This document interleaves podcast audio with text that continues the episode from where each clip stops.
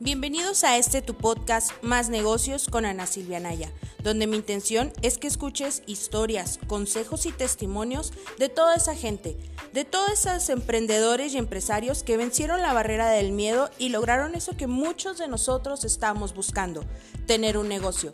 Y por qué no, invitar a toda esa gente que lo intentó y fracasó en el momento, porque recordemos, de eso también se aprende. Hoy en día, muchas más personas se quieren unir a ese 9% de la población que es emprendedora, pero no todos estamos preparados para ello.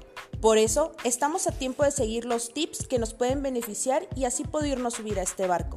Síguenos y ojalá te guste, pero sobre todo, sobre todo te sirva para ser esa persona que quieres llegar a ser.